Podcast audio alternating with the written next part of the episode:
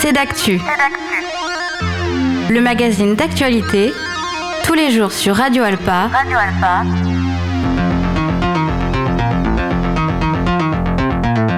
Présenté par Robin Hulin.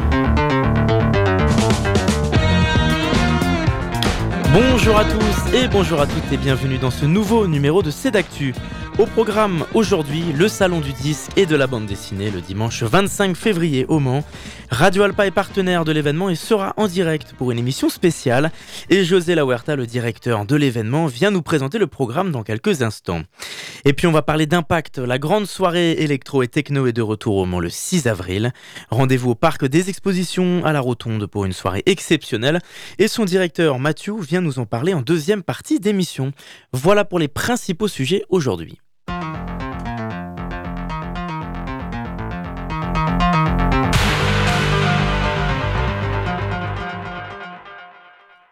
Bonjour José Lahuerta. Bonjour. Merci d'être avec nous. Vous êtes avec nous pour nous parler du Salon du disque et de la bande dessinée donc, qui se tient au Mans le 25 février à la Maison pour tous Jean Moulin. Donc c'est la 16e édition et Radio Alpa avec l'émission Super Phoenix sera en direct de l'événement puisque nous sommes partenaires cette année. Et donc c'est l'association des collectionneurs de vinyles de la Sarthe qui organise ce salon. Pour commencer, José Lahuerta, avant de parler de cette nouvelle édition, est-ce que vous pouvez nous présenter un peu cet événement, l'histoire de ce salon qui a déjà désormais plus de 15 ans aujourd'hui Oui. Alors en fait, euh, avec euh, quelques amis collectionneurs euh, de BD et puis de disques vinyles, on a créé une association, on a constitué une association, association 2006, oui, 2006 maintenant, parce qu'on s'était rendu compte qu'il y avait quelques tentatives de, de créer ce genre d'événement sur Le Mans, mais mm, le fait de fréquenter beaucoup de salons un peu partout en France, on se disait quand même c'est un peu un gâchis de voir si peu de monde qui vont qui fréquentent euh, les salons de l'époque. On s'est dit pourquoi pas nous, on sait comment ça fonctionne. Nous sommes nous avons été partenaires dans d'autres salons. on pourrait faire quelque chose de bien mieux. Et c'est la raison pour laquelle nous avons constitué l'association en 2006.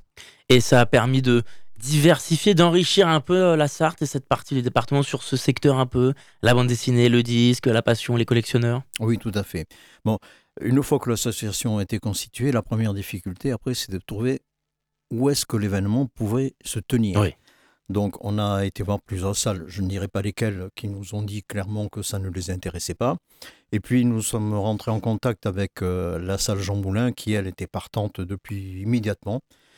Et euh, dès la première année, on a connu, c'est-à-dire en 2008, le premier salon était en 2008, on a connu un large succès puisque nous estimons, grosso modo, on ne faisait pas de, de, comptage à l'époque, qu'environ un millier de personnes étaient venues euh, dans les allées de, du salon.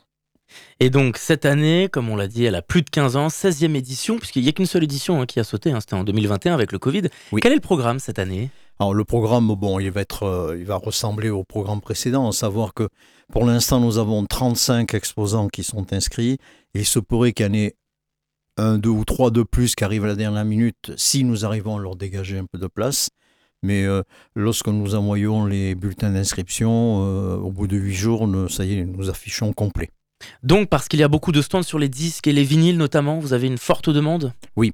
Euh, en gros, il y a un tiers de stands BD, livres, romans, littérature enfantine, et les deux restes de tiers, ce sont les vinyles et un peu de CD mais le, vinyle se taille vraiment la part du lion. Alors pour expliquer un petit peu aux gens qui nous écoutent, ce sont des collectionneurs qui viennent donner leur collection, ce sont des choses à, revendre, à retrouver, des pépites qu'on aurait perdues, ce etc. Sont, ce sont des marchands professionnels qui hmm. viennent et des, des, marchands particuliers qui exposent leur, euh, bon, ce qu'ils ont à proposer dans leur, euh, dans leur stand. Sur le vinyle, c'est intéressant puisque c'est un, modèle qui avait un peu perdu euh, la cote dans les années 2010-2000, qui était peut-être même en train de disparaître et qui, depuis 6-7 ans maintenant, revient euh, énormément. Vous le ressentez aussi au travers de cet événement, qu'on a de plus en plus de vinyle Alors, ce que je dirais tout d'abord, c'est que le vinyle n'a jamais disparu. Il a connu certes euh, un plongeon assez significatif, surtout dans les années 90, et petit à petit, il a remonté la pente. Et là, depuis, on va dire, les années 2005-2010, il a, connu un essor vraiment, vraiment important, voire même, euh, on le voit aux États-Unis par exemple, où les ventes de vinyle ont dépassé les ventes de CD. Donc là, le CD est redevenu, je veux dire, un peu le parent pauvre. Et c'est le CD, comme vous le dites désormais, qui est euh, moins en vogue.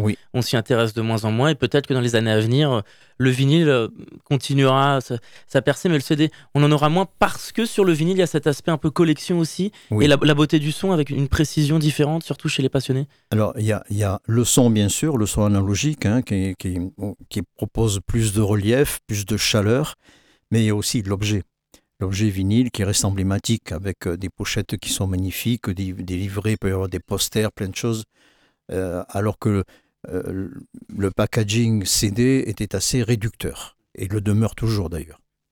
Les exposants, d'où viennent-ils? De la Sarthe ou d'autres territoires de notre région et de la France? Alors, d'un peu partout, de Paris, de la Bretagne. ah oui. de, le plus loin cette année vient de la région bordelaise et on a du centre on a même eu une année un exposant espagnol. Donc euh, non, ça vient d'un peu partout. Parce que c'est donc un travail qui dure euh, de longs mois d'aller chercher les différents exposants, les différentes thématiques que vous recherchez, et, c'est un travail de, prise de contact surtout? Euh, c'est un, travail de... Bon, on a énormément de connaissances, les membres de l'association, on connaît beaucoup de, de, marchands ou de collectionneurs de vinyles. Et euh, comme je le disais, dès la première année, le salon a connu un franc succès. Euh, on, a beaucoup de demandes tous les ans. Je refuse, de, je refuse du monde, je refuse des exposants parce que euh, nous voulons rester à la salle Jean Moulin, qui n'est pas très très grande, mais que je trouve chaleureuse. Et puis, je vous dis, c'est la salle qui nous a fait confiance dès le départ. Donc, on envoie en priorité des bulletins d'inscription aux exposants qui sont venus l'année précédente. Et euh, lorsque certains nous disent on ne peut pas venir pour une raison X ou Y, à ce moment-là, on ouvre et on a une liste d'attente assez importante. Sur la musique, est-ce qu'il y a des animations, des concerts, par exemple des artistes qui viennent? Comment ça se passe? Alors, on a, eu, on a organisé plusieurs concerts euh, euh, avant, avant le Covid. On, on, organisait un concert surtout du blues rock surtout. Et euh, il se tenait le vendredi, le vendredi soir, puisque le, samedi, il fallait que l'on mette la salle en configuration pour le salon le dimanche. Bon, avec le Covid, on s'est trouvé dans une situation financière un peu délicate. Et euh, là, maintenant, on retrouve un petit peu des finances un peu intéressantes. Et bon, on débattra avec les membres de l'assaut lors de l'Assemblée générale, voir si on repart dans une aventure euh, concert ou pas. Sachant que lorsqu'on organise un concert, l'assaut ne gagne pas d'argent, voire même l'ampère. Ah oui, donc c'est effectivement une, réflexion à avoir et à, et à, peser le, pour et le contre. Tout à fait. On a parlé de musique, de concerts, de euh, vinyle, de disques. Désormais, la bande dessinée et la littérature, là aussi, il y a tout un programme. Il y a tout un programme. Là, il y a, il y a un tiers d'exposants qui présentent la bande dessinée soit neuve, soit occasion. Mais on a trouvé aussi de la littérature enfantine. Hein. Il y a je pense qu'il y a un ou deux stands qui présenteront ça, et ainsi que des romans euh, euh, pour que la palette soit euh, suffisamment large. C'est l'occasion là aussi de s'associer avec des libraires connus au Mans, comme Bulle par exemple? Comme Bulle, oui. Bulle a été partenaire longtemps. Bon, là, ça fait depuis 2018 qu'ils ne, ne sont pas venus parce qu'ils ne pouvaient pas, etc. Mais je leur proposerai pour cette année, bon, ce sera, ce sera difficile, mais pour les exercices suivants, je leur proposerai voir s'ils sont intéressés pour revenir euh, au salon. L'objectif au travers de la bande dessinée, de la littérature, la littérature pour enfants, c'est donc de, de, viser le public le plus large possible, que, ce soit, que cet événement soit assez le plus possible intergénérationnel? Oui, et il ne faut pas oublier qu'entre le, entre la musique et la bande dessinée, il y a des points de convergence qui sont nombreux, puisqu'il y a beaucoup d'auteurs de bande dessinée qui ont dessiné des, pochettes d'albums, et il y a beaucoup de bandes dessinées qui traitent également de la musique, euh, soit au travers de, des groupes, soit au travers de thèmes musicaux spéciaux ou spécifiques. Et, euh, et il y a aussi des collectionneurs qui font les deux. Euh, je crains un peu pour leurs finances parce qu'ils font à la fois il collectionne à la fois le, disque et la BD, ce qui est... Ce qui est un, pari. voilà. moi, je collectionne que le, que le vinyle. Sur les, sur les collections, justement, est-ce que dans l'univers de la bande dessinée, on retrouve par exemple des figurines? C'est quelque chose qui est très présent aujourd'hui. Hein. Quand on a de la bande dessinée, on a des figurines. Est-ce que là aussi, vous avez des collectionneurs qui viennent là-dessus? Oui, oui. Il y aura, je pense qu'il y aura des stands qui présenteront également des figurines qui, qui sont pareils, qui, qui traitent les domaines aussi, le domaine de la musique ainsi que le domaine de la bande dessinée. C'est ce que l'on dit dans les annonces, comme on l'a entendu tout à l'heure, les produits dérivés. Les fameux produits dérivés. Les fameux produits dérivés. Effectivement. Est-ce qu'il y a aussi des choses à gagner, des concours, euh, par exemple? Oui, alors ça, c'est euh, une initiative que nous avons prise l'année dernière, où nous sommes rapprochés des établissements boulangers. Et euh, on a mis une platine vinyle à gagner par tirage au sort. C'est-à-dire que les participants remplissent un bulletin, l'introduisent dans une urne, et euh, vers 17h, euh, on fera appel à une main innocente, à un enfant. C'est une petite gamine l'année dernière qui a, qui a tiré un bulletin et euh, la personne qui a gagné la patine n'était pas dans la salle. On lui a téléphoné, elle est venue. Elle est partie comme très très contente d'avoir gagné la platine vinyle. Et cette année, nous reconduisons l'expérience, c'est-à-dire qu'il y aura une, une vinyle à nouveau qui sera bah, tiré au sort. Il y aura un heureux, en tout cas. Il y aura un heureux ou une heureuse. Une heureuse. En tout cas, il y en aura tout le week-end, mais il y en aura un qui repartira euh, gagnant. Est-ce que cette association des collectionneurs de vinyle de la Sarthe agit sur d'autres événements à l'année? Est-ce que vous préparez d'autres euh, temps forts de ce type? Non. Alors, souvent, on nous demande pourquoi vous en faites pas deux. Alors, euh, moi, j'ai toujours été contre parce que je préfère que l'on fasse qu'un seul événement, mais qu'on le fasse bien. c'est très prenant. Là, c'est depuis le mois de novembre, par exemple, on est en février on est tous les jours, je ne dis pas tous les jours, mais quasiment là-dessus. Et euh, c'est très prenant et très, fatigant aussi. Donc euh, non, on n'en fera qu'un. Et donc Radio Alpa avec Super Phoenix et, euh, et Phil hein, seront en direct de l'événement le 25 février. Qu'est-ce qu'il y avait d'intéressant, José, d'aborder cet événement avec une émission de radio, d'essayer de, de transmettre? C'est nouveau notamment? Oui, c'est la première fois qu'ils viendront euh, faire l'émission en direct euh, au niveau du, salon. Euh, je pense que c'est intéressant pour la radio de voir vraiment comment ça se passe et c'est également intéressant pour nous puisque ça permet de diffuser l'information comme quoi le salon existe. Et existera aussi, il y aura d'autres éditions évidemment. Bien sûr. C'est-à-dire qu'une fois que le, rideau est tiré. Euh, dimanche soir. Le, lundi matin, je retourne à la salle pour, euh, pour l'état des lieux, comme on fait tous les ans. Et déjà, je réserve la date pour l'année d'après. Justement, pourquoi ce, moment de l'année, février? C'est stratégique de ne pas le faire à la rentrée en septembre, où il y a beaucoup de salons de forum, de ne pas le faire non plus aux portes hmm. de l'été en, Non, en, fait, en fait euh, c'est une opportunité, comme je l'expliquais au début. On a eu d'énormes difficultés pour trouver une salle. Ah oui, c'est lié un peu aux origines. Voilà. Et lorsque la salle Jean Moulin nous a dit OK, nous sommes partants, par contre, nous n'avons que ce créneau. Donc, on a, mais écoutez, même si c'est, ça peut tomber ou pas pendant les vacances scolaires, écoutez, on prend ce créneau. Et tout compte fait, c'est pas si mal hein, en février, parce que les salons qui, un peu partout en France, qui se déroulent un peu d'octobre à, mars, attirent beaucoup de monde parce que nous ne sommes pas encore la belle saison. Les gens vont pas encore tout à fait se promener à l'extérieur. Euh, comme dans les brocantes ou dans d'autres salons qui peuvent avoir lieu à l'extérieur. Avant de se quitter, quelques informations pratiques pour euh, redonner euh, les infos pour cet événement. Si on les infos, l'ouverture au public, c'est à partir de 9h jusqu'à 18h. Bon, l'entrée est à 1 euro. C'est plutôt un euro symbolique. Ça permet à l'association ben, de, de, récupérer un peu de financement pour d'autres projets, notamment des concerts, si jamais nous repartons pour organiser un autre concert. Eh bien, merci José Lahuerta d'avoir répondu à notre invitation. Merci beaucoup. Et à bientôt sur notre antenne. Et donc, comme je le disais, Radio Alpa avec l'émission Super Phoenix et donc Phil et Steve seront en direct de l'événement le 25 février. Merci encore et à bientôt. Nous, on va se retrouver dans quelques instants pour la suite de notre émission. On parlera de la soirée Impact avec Mathieu, le directeur de l'événement. Avant ça, un peu de musique, People of the Power et Patti Smith. A tout de suite.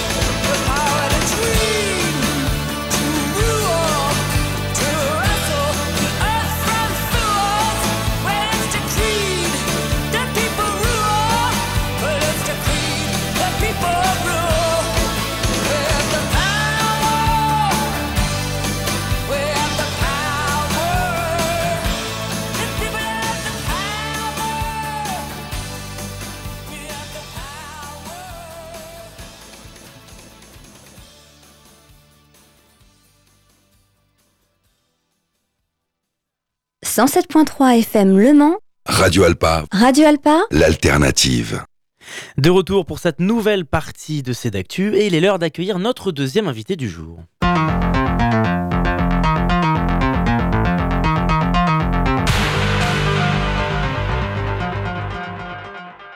Sur notre antenne, Mathieu, directeur organisateur d'Impact. Bonjour. Salut. Merci d'être avec nous. Donc Impact, c'est la soirée euh, électro-techno au Mans depuis euh, plusieurs années. Et cette année encore, elle est de retour le 6 avril au Parc des Expos, sous le Dôme, 6500 m2, une soirée de 21h30 à 8h.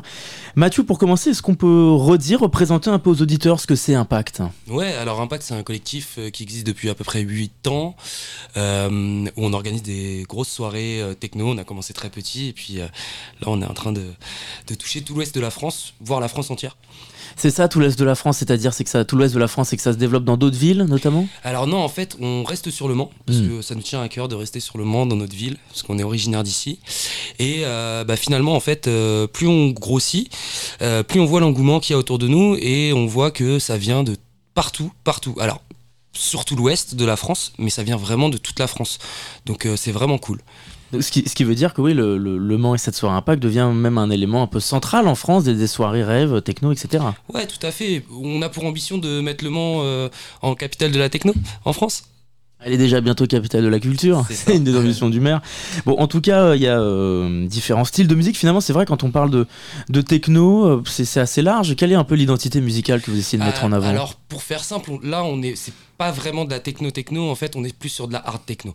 Donc c'est mm. une autre forme de techno, parce que tu as plein de, styles différents, mais nous, on se rapproche plus de la hard. Mm. Donc ce qui marche euh, aujourd'hui à l'heure actuelle. Et ce qui rassemble surtout le, plus de jeunes. Tout à fait, euh, Est-ce qu'on peut connaître certains artistes Non. bon, j'ai tenté au moins. Non, malheureusement, parce qu'en fait, nous, notre stratégie avec Impact, c'est que les gens viennent pour la soirée Impact et viennent pas pour l'artiste. Mm. En sachant que là, il y aura des très, très, très, très gros artistes. Et parce que le, le, but, c'est qu'un pack devienne presque une marque, un nom quoi, qui, qui, résonne. C'est exactement ça.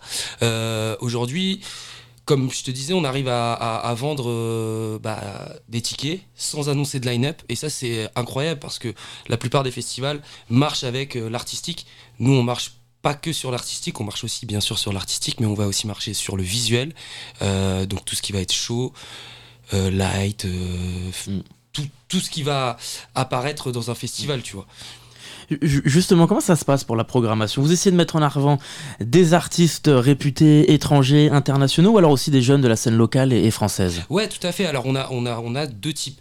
Euh, aujourd'hui, on peut plus se permettre de mettre malheureusement que des petits artistes locaux alors qu'ils sont très bien, il n'y a vraiment aucun souci, mais on, prône aussi euh, des plus gros artistes parce que euh, clairement, euh, bah, un gros artiste, c'est intéressant aussi pour nous de le faire venir un gros artiste pour Impact. Euh, mais il y a aussi des artistes locaux, en effet. Il n'y a qu'une seule scène ou il y en a deux comme Alors, il y en aura deux. tu auras la grosse scène principale qui est celle d'Impact, et puis on a le collectif Les Rêveries, hmm. qui, elle, sera à l'extérieur. Alors là, on a parlé un petit peu euh, des, artistes et du style qu'on va pouvoir découvrir. On, entre dans le parc des expos. Qu'est-ce qui se passe à l'intérieur d'un point de vue esthétique? Est-ce qu'il y a de la, pyrotechnie, etc. Ouais, alors je sais pas si tu étais venu au dernier. Ou eh non, malheureusement, j'en étais pas venu. Euh, le dernier était déjà assez impressionnant. Honnêtement, celui-ci, ça va être encore plus fou. Euh, on a triplé le nombre de machines. Oh, j'en dis pas trop parce que faut pas trop teaser, mais ça va être encore plus impressionnant que la dernière fois en termes de pyrotechnie en effet, en termes de lumière, en termes de son et en termes d'artistique, bien sûr. D'artistique, il y a des artistes aussi qui feraient des performances à côté des artistes DJ Ouais, alors pas à côté, parce qu'aujourd'hui, d'un point de vue sécurité, c'est beaucoup plus compliqué. Attention, pas ouais, parce qu'on a des, on a des machines, à, des machines euh, voilà, qui, qui, qui, coûtent très cher et c'est compliqué. Euh, mais il y aura des euh, performances, ouais, des shows. On a une troupe de cirque qui, qui intervient. On a, on a beaucoup de choses. On va avoir un tatoueur donc plusieurs tatoueurs pardon avec euh, le collectif Gang Fusion qui est au Mans. Mmh, euh, on aura un food truck, on va avoir euh, Human Drag, le collectif Human Drag qui fera le stand maquillage et aussi des performances. On aura beaucoup beaucoup de choses. Euh, on a le collectif aussi qui nettoie si se nettoie. En fait, on met plein de petits collectifs d'ici, on les, on les met avec nous et comme ça, bah, ça, fait, ça fait le jeu de tout le monde. Qui nettoie si se nettoie, ça veut dire qu'il y a aussi un aspect un peu sensibilisation, prévention aussi sur ouais, tout à fait, tout à fait. Euh, ça nous tient vraiment à cœur parce qu'aujourd'hui, euh, bah, malheureusement, dans les festivals ou autres, on le voit, les gens ne respectent plus trop rien et bah, nous, ça nous tient à cœur d'avoir de la, de la sensibilisation pardon, sur ce, sur ce genre genre de sujet. Mais pas que, il y aura aussi sensibilisation au niveau des drogues.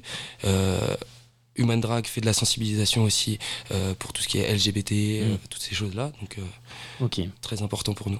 Et alors, sur le système son, donc pour les, les plus calés, il y en a pas mal quand même qui, qui écoutent Radio Alpa parmi nous. Qu'est-ce que vous mettez en place? Ah, C'est une grosse surprise. Tu ah, là Plus de 110 kilos de son, mais vous verrez. Ouais.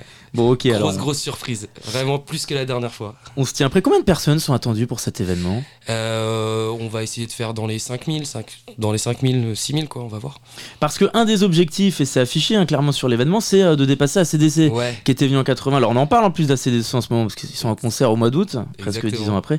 C'est un record que vous aimeriez battre de fréquentation? Ouais. Pour montrer que aujourd'hui, bah, la techno, euh, c'est hyper puissant et on le voit. En fait, ce que j'explique souvent, c'est que la techno aujourd'hui, c'est euh, le rock des années 70-80. Et aujourd'hui, on voit qu'il y a un engouement énorme dans toutes ces soirées. Et bah, surtout avec Impact, on le voit. Euh, quand on sort une billetterie, au bout de 20 minutes, on vend 500 tickets en 20 minutes. Nous, on, on est comme des dingues, quoi. Et sans sortir de line-up, encore une fois. Est-ce qu'Impact, pour aller plus loin et devenir un, un temps fort, un festival par exemple, qui s'étalerait sur deux, trois soirées Je, euh, alors, je pense, aujourd'hui, c'est un objectif. On a plusieurs objectifs. On, veut grossir encore plus. Alors après, on veut pas aller dans des 20, 30 000 personnes parce que c'est très très compliqué à gérer. Aujourd'hui, on n'a pas les capacités. Euh, déjà, ce qu'on fait, c'est déjà énorme. Euh, mais oui, peut-être euh, avec avec euh, d'autres collectifs ou, quoi ou pas. euh, on verra ce que ça donne. Parce qu'Impact, on est sur un rythme d'environ, la dernière était au mois de novembre, sur une soirée toutes les 4-5 mois. C'est voulu ce rythme justement d'espacer comme ça? Alors en fait, tout simplement, nous, on veut en faire deux par an. Hmm. Deux grosses par an. Euh, on, quand on fait une soirée, juste après, on coupe les réseaux. On n'entend plus parler de nous. Hmm. Ça, c'est une stratégie aussi. Dans le sens où, waouh, ça y est, ils ont disparu. Et on revient. euh, là, on est euh, à un mois et demi, deux mois de l'événement. On revient un mois et demi, deux mois avant l'événement. Et hop. Pour susciter une attente et, Ouais. et- et essayer de fidéliser un peu le public aussi? Ouais, tout à fait, tout à fait. C'est une stratégie qu'on a mis en place et qui s'avère être payante Hmm. aujourd'hui. Comment est-ce qu'on essaye d'allier aussi tous ces événements Parce qu'il y a beaucoup d'électro qui se développent. hein. Il y a des euh, associations, évidemment, des organismes. Blue Dog Résidence, hein, qui est Mhm. plus récent. Aspect, là, qui se produit dans, dans quelques jours. Si on se penche un peu déjà sur, euh, sur ces différentes assos, comment est-ce qu'on essaye d'allier tous ces événements sans peut-être entrer dans une certaine compétition, mais justement en proposant quelque chose de varié au public? Eh C'est un ben, peu difficile? Non, justement, en fait, on travaille en bonne intelligence avec tous ces collectifs. Mm. Enfin, à mon sens. Euh, on essaie de pas faire la même chose. Nous, on a pris une direction artistique qui est complètement différente euh, que par exemple Blue Dog ou Aspect ou euh, Résidence. Mm. On, on a pris carrément une autre direction artistique. Et la rotonde, c'était voulu de, de faire sous ce dôme. Ouais, ouais, ouais. C'était vraiment un... En fait, euh, quand on a fait la, la dernière à- au forum, on a vu la rotonde, on s'est dit, waouh, ça peut être incroyable. Là, j'étais en- j'étais en- encore en visite tout à l'heure, je t'en prends plein les yeux. Quand tu rentres, c'est incroyable. Et alors, est-ce qu'il y aura d'autres événements prévus Si on a deux par an, est-ce qu'à l'été, en plein air, vous préparez des choses? Ouais, alors euh, là, ce sera avec euh, le collectif Les Rêveries. Oui. Donc, euh, on peut déjà annoncer qu'il y aura le 20, 20 et 21 juin Mhm. pour la fête de la musique au parc de TC. Donc voilà, euh, et euh, le 7 et 8 septembre. Le lieu serait, est pas encore défini, mais euh, voilà, les deux seules rêveries de l'année seront, seront sur ces dates. C'est plus difficile quand c'est en plein air avec la préfecture et les questions de voisinage aussi et de, de respect des, des riverains d'organiser ça Non, je trouve que c'est assez. Alors, ça dépend. C'est différent. Ouais, c'est complètement différent, honnêtement. Euh, on a de la chance d'avoir une mairie qui est assez ouverte, honnêtement, là-dessus, qui nous aide beaucoup. Et euh, ça, c'est ça, c'est vraiment intéressant de pouvoir travailler euh, avec les collectivités qui puissent nous aider. Et, euh, et on arrive toujours à trouver des arrangements. Alors, bien sûr, oui, il y a le problème de voisinage, de bruit, toutes ces choses-là, mais. Tu sais, je vais t'expliquer un truc. hein. Pendant les 24 heures, il y a des gens qui se plaignent. hein. Ouais. On reçoit des plaintes, donc c'est ça, c'est exactement la même chose. Et sinon, euh, tu, tu pars dans une ville où tu fais plus rien, une ville morte. Et euh, je pense que c'est pas le but euh, non plus de la ville du Mans. Je pense pas. Absolument. Et puis alors, on, on va conclure cet entretien parce qu'on arrive au bout. Les infos pratiques, évidemment. Donc, il y a un, un programme ambassadeur pour se faire rembourser les places. C'est ça qui est affiché sur le, le- la page Facebook? Tout à fait. Le programme ambassadeur, il est euh, via euh, l'application Shotgun, Mhm. via, via le site Shotgun, donc notre billetterie en ligne. Et il suffit de faire un lien de parrainage. Et ensuite, tu retrouves euh, ton billet. Et euh, l'application te rembourse directement. Alors c'est pas nous qui mettons ça en place, c'est directement Shotgun. Et je trouve ça bien parce que ça crée de l'engagement. Il y a beaucoup de gens qui, euh, qui euh, clairement euh, jouent le jeu. Euh, j'ai, euh, on a là, sur le dernier, on a un client. il y a, je crois, 50 personnes avec son lien d'affiliation, c'est énorme, tu vois. Donc 50 personnes grâce à lui. Donc lui, il s'est fait rembourser sa place, en effet. Et alors il y a différents tarifs, il y a une catégorie qui est déjà épuisée, qui Ouais, est en, partie en très 20 vite, minutes, voilà. euh, 500 Et il y a, d'autres euh, prix maintenant. Ouais, tout à fait. Donc après, on passe sur les autres, les autres tarifs. On a aussi euh, mis en place cette fois-ci euh, le billet coupe-fil. Oui. Donc euh, celui-ci va, faire, va permettre de gagner du temps, euh, pas faire la queue, c'est-à-dire qu'on rentrera par une entrée un peu euh, bah, coupe-fil quoi directement. On est un Et, peu euh, VIP finalement. Oui, sans être VIP Voilà. bien sûr, parce que dans la techno il n'y a pas de VIP Ouais. et on veut pas du tout faire ce genre de, de choses. Il y a vraiment pas de VIP et, euh, et c'est juste en fait c'est le fast line et ça gagne du temps parce que malheureusement il y a souvent des gens qui nous ont reproché. Oui, c'est un peu long, mais il faut savoir qu'on est en plan Vigipirate et ça c'est très très important de le souligner et qu'on a des des, des contrôles renforcés et on est obligé, on peut pas lésigner là-dessus parce que imaginons quelqu'un entre avec une arme ou quoi que ce soit, il fait du dégât et là bah c'est euh, c'est bah, ce serait dramatique. Donc malheureusement oui, il y a de l'attente même si cette fois-ci on a doublé les effectifs, on s'est dit waouh parce que la dernière fois c'était assez assez impressionnant la queue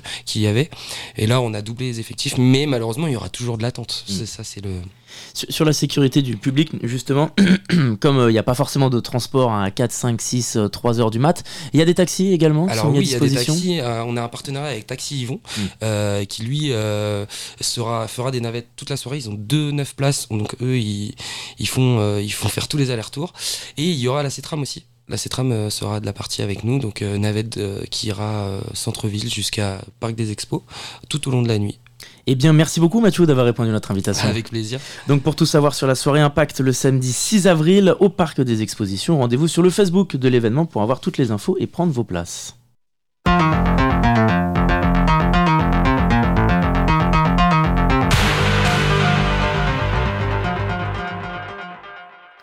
On va se retrouver dans quelques instants pour la dernière partie de notre émission. En attendant, on écoute Divine Comedy et National Express. A tout de suite.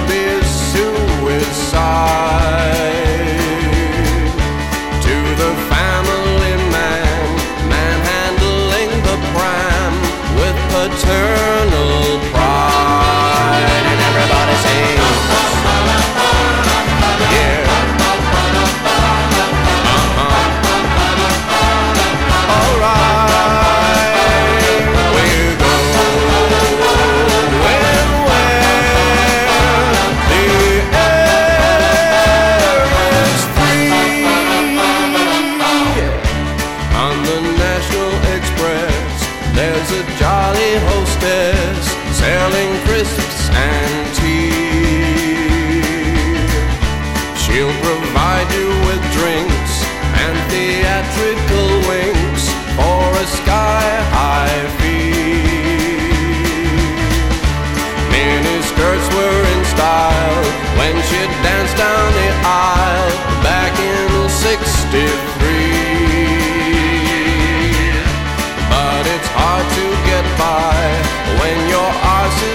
size of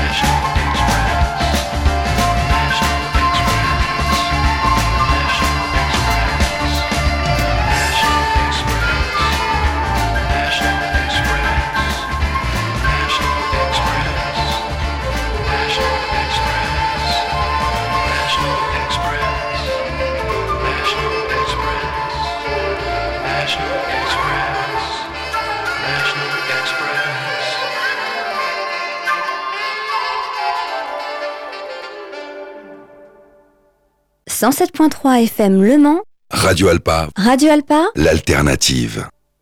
De retour pour la dernière partie de notre émission. Alors toutes les semaines, Marion Salle vient nous présenter les actus des cinéastes et des films à l'affiche, mais cette semaine, elle est absente. Alors je vous propose de réécouter sa dernière chronique où elle vous parle de plusieurs coups de cœur à l'affiche. À l'affiche des cinéastes avec Marion Salle.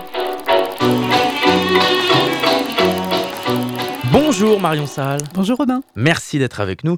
Vous êtes assistante communication pour le cinéma Les Cinéastes et comme toutes les semaines, vous venez nous parler des actualités du cinéma Les Cinéastes. Mais cette semaine, vous nous parlez des films à l'affiche que vous avez vus et qui sont coup de cœur, peut-être. Tout à fait. Oui, généralement, je préfère parler des films que j'aime bien. que On démarre justement avec La ferme des Bertrands de Gilles Perret qui est sorti le 31 janvier. Voilà, tout à fait. Donc, c'est le nouveau documentaire du réalisateur engagé Gilles Perret. Alors, lui, il est notamment connu pour ses documentaires comme euh, La Sociale, qui revient sur l'histoire de la sécurité sociale. On a eu aussi euh, L'Insoumis, où il a suivi le parcours de Jean-Luc Mélenchon durant sa campagne euh, en 2017. Jeux du Soleil, où il dresse un portrait des Gilets jaunes, ou encore plus récemment, Debout les femmes, un documentaire où l'on suit euh, François Ruffin et la création d'un projet de loi afin de mieux rémunérer les personnes travaillant comme aide à la personne, des travaux qui sont généralement euh, féminins. Voilà pour le portrait de Gilles Perret. Alors il revient avec son nouveau documentaire La ferme des Bertrands, qui est à nouveau dans l'air du temps, puisqu'il s'intéresse à des agriculteurs en Haute-Savoie. Alors cette famille, il la connaît bien, puisqu'il vient du même hameau. Il aura d'ailleurs consacré son tout premier documentaire, filmé en 1997, qui s'appelait Trois frères pour une vie, qui nous raconte la passation de trois frères partant à la retraite et laissant leur exploitation à leur neveu et sa femme. Alors ces trois frères, les Bertrand, leur histoire commence en 1972, lorsqu'ils reprennent justement une exploitation laitière. Alors un reportage des films, alors qu'ils sont en train d'agrandir le terrain, eux, ils sont persuadés que l'agriculture a besoin de se moderniser et que les machines ont toute leur place afin de libérer les hommes de certaines tâches fatigantes. Alors le documentaire La ferme des Bertrand raconte trois périodes dans la vie d'une ferme. En 1972, lorsque les trois frères reprennent une exploitation laitière. En 1997, lorsque ces trois frères lèguent la ferme à leur neveu. Et aujourd'hui, 25 ans plus tard, lorsque Hélène lègue à son tour la ferme à ses enfants. Je vous propose d'écouter la bande-annonce, si vous le voulez bien. Oui, moi j'accepte, ouais. Un petit village de Savoie qui s'appelle Quincy. C'est un peu particulier parce que j'ai toute ma famille qui habite ici. Et votre vie, c'est le travail tout le temps Ah ben oui, mais nous pensons qu'il n'y a pas d'autre façon de faire pour essayer de s'en sortir et améliorer nos conditions de vie. C'est particulier cette année parce que ce sera notre neveu et sa femme qui vont prendre la relève. On va déjà essayer de digérer cette reprise parce que c'est pas un petit morceau. Un peu on y fait aussi parce que ça nous plaît. Je pense aussi, la première des choses, c'est ça. hein. Moi, ça fait depuis que je suis gamin que je ramasse. C'est mon père qui m'a appris, assis à côté, tu vois. On prend toujours des conseils à gauche à droite. On discute beaucoup avec les autres agriculteurs qu'on voit. Et avec André aussi. C'est des tout bons. Bon, il y a quelques détails que j'aurais aimé qu'ils y fassent un peu mieux, mais enfin, tant pis. Hein. Il peut pas tout y avoir. Ouais, la ferme, on l'a modernisée, mais le bâtiment, il est pas plus gros que quand euh, ils étaient là. hein. Ma conviction, moi, c'est qu'il n'y avait pas de solution autre que suivre l'évolution technique ou abandonner la profession, ou se sauver. Il y a le robot partout maintenant dans les usines et tout, ce qui remplace des hommes, pourquoi pas euh, qu'ils nous remplaceraient pour frères. hein. Ça donnera peut-être plus de goût aux, aux jeunes. Dans la vie, il n'y a pas que la satisfaction de l'argent. Il y a une certaine satisfaction de laisser une nature en état, une belle nature, une nature propre. C'est vrai qu'on est là pour un petit moment. Après, ça sera des autres générations. On n'est pas là pour y abîmer. hein. Bien le goût, hein. On est bien là. Voilà, donc ce film, c'est évidemment une histoire euh, d'héritage et d'évolution du travail euh, d'agriculteurs. Alors, on les voit travailler sur les tâches quotidiennes. On voit aussi euh, le passage des saisons avec des tâches qui se répètent lorsqu'ils font sortir les vaches pour la première fois au printemps, lorsqu'ils préparent le foin, la réparation des enclos, etc. On les voit aussi se moderniser. Le documentaire commence par ça d'ailleurs. Le moment où Hélène et ses enfants viennent de se fournir en machines pouvant traire les vaches, libérant ainsi Hélène de la traite, lui permettant de partir, elle, à la retraite. Mais cette modernisation, elle est déjà là en 1972. On voit les trois jeunes frères s'activer à l'agrandissement de l'étable, leur permettant plus tard de faciliter leurs tâches. Car c'est un métier qui use, et Gilles Perret le, le filme très bien. En effet, en 1972, les trois frères sont jeunes, fringants et musclés. En 97, les corps sont déjà usés et il est temps pour les trois frères de partir pour une retraite euh, bien méritée. Et lorsque Gilles Perret reprend sa caméra pour les filmer aujourd'hui, 25 ans plus tard, il ne reste plus qu'un frère sur trois. Les deux autres sont morts dans leurs premières années de retraite, fatigués par une vie de dure lapeur. Alors le troisième frère restant, il a le dos voûté, il peine à marcher et à s'occuper des poules, sa dernière mission sur la ferme. Malgré tout, les Bertrand, ils ont l'amour du travail euh, qu'ils se transmettent de génération en génération, jusqu'à atteindre les enfants de la dernière génération, qui eux aussi ont pour l'instant le désir de perpétuer cet héritage. Et dans le contexte euh, actuel de revendication des agriculteurs, on ne peut que vous conseiller ce film, qui nous propose à la fois une vision concrète du métier d'agriculteur avec ses enjeux, mais aussi une réflexion plus philosophique de la vie dans une ferme. Et puis aujourd'hui, vous nous parlez aussi de la zone d'intérêt de Jonathan Glazer. Et c'est sorti aussi le 31 janvier. Voilà, alors place à un film d'une grande puissance, La Zone d'intérêt, qui a reçu le Grand Prix au Festival de Cannes cette année. Alors la zone d'intérêt, c'est une expression employée par euh, les nazis pour définir les 40 km entourant le camp de concentration d'Auschwitz. Alors ce film, il porte parfaitement son titre puisque l'on s'intéresse à la maison d'une famille dont le père est un haut officier nazi à la charge du camp de concentration euh, d'Auschwitz. Alors cette famille, elle vit donc dans une grande maison au bord du camp de concentration, la seule chose qui les sépare du camp n'étant qu'une simple palissade. Et pourtant, toute la force du film réside dans le fait qu'à aucun moment nous ne rentrerons dans les camps.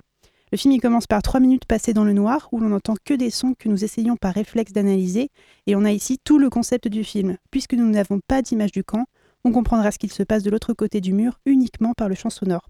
Et le film se veut comme une sorte d'hallucination. Cette famille, elle vit parfaitement heureuse alors qu'à quelques mètres de là, l'horreur est en train de se produire. On entend ce qu'il se passe jusqu'aux enfants com- commentant les sons. Lorsqu'on entend une balle tirée, un des enfants répond Il ne désobéira plus maintenant, c'est glaçant. Au casting, on retrouve Sandra Hüller qui confirme ici son talent d'actrice en jouant le rôle d'épouse de l'officier nazi qui s'accroche tout le long du film à garder cette maison qu'elle estime parfaite pour pouvoir y élever ses enfants. Alors, au-delà de la dissonance cognitive euh, certaine, son personnage nous rappelle que les nazis n'étaient pas des monstres, mais bien des gens réels avec leurs propres désirs et problématiques, et donc à tout moment, nous pourrions nous aussi reproduire l'horreur.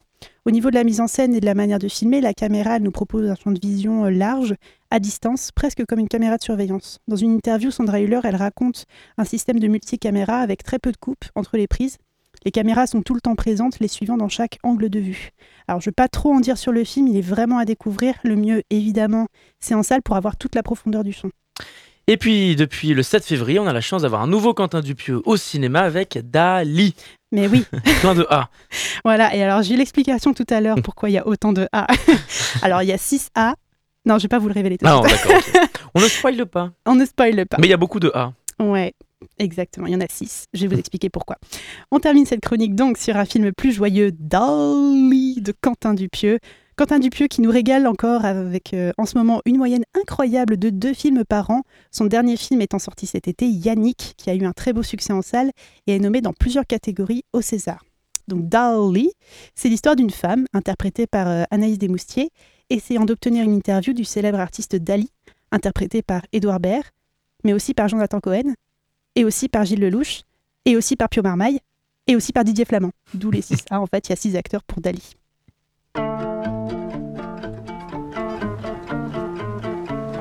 Maître, on peut faire une pause un peu là Pff, Putain, quel enfer Mais ça va pas la tête. T'es fou de le déranger comme ça, tu sais qui c'est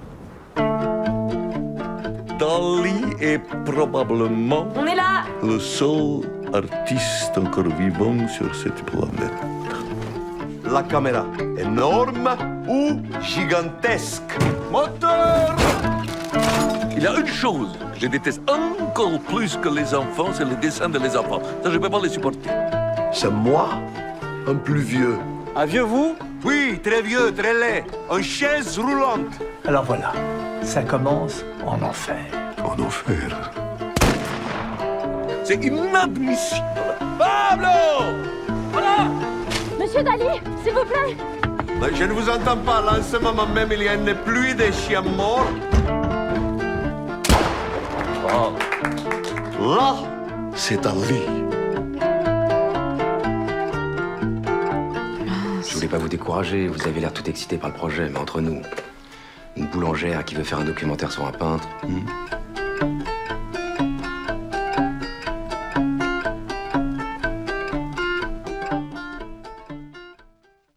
Donc hein, on a à nouveau le droit à une comédie un petit peu zinzin de la part de Quentin Dupieux, qui fait une belle référence au travail des surréalistes. Alors, un conseil pour apprécier le film qui nous balade dans tous les sens, il faut lâcher prise et se laisser porter. On est tour à tour ballotté entre un décor d'hôtel dont les couloirs sont interminables, dans un rêve qui ne prend pas fin, dans une interview qui ne cesse d'être interrompue avec entre-temps une pluie de chiens, une vente aux enchères pour un tableau peint par un curé et une épineuse problématique d'eau pétillante. Voilà, vous ne comprenez pas ce que je raconte C'est normal, moi-même je n'ai pas tout compris, mais j'ai bien ri. Alors si vous êtes intrigué par le film, il est à retrouver au cinéma Les Cinéastes. Et c'est en salle depuis le 7 février. Merci Marion Salle. Merci à toi. On vous retrouve euh, très vite sur notre antenne et donc pour tout savoir, on va sur le site euh, internet euh, du cinéma Les Cinéastes ou sur les réseaux sociaux. Merci encore et à bientôt sur notre antenne. À l'affiche des cinéastes avec Marion Salle.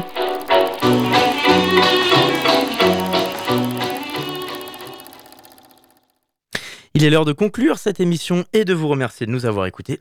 J'en perds ma voix. Dans quelques instants, c'est l'amphi avec Charlie Pless comme tous les jours. Et puis évidemment, ce programme, vous pouvez le réécouter en podcast sur radioalpa.com et sur toutes les plateformes d'écoute. Pour ma part, je vous retrouve ce vendredi avec Fred Geffard dans l'émission Sport en Sarthe. Merci à tous et à bientôt sur notre antenne.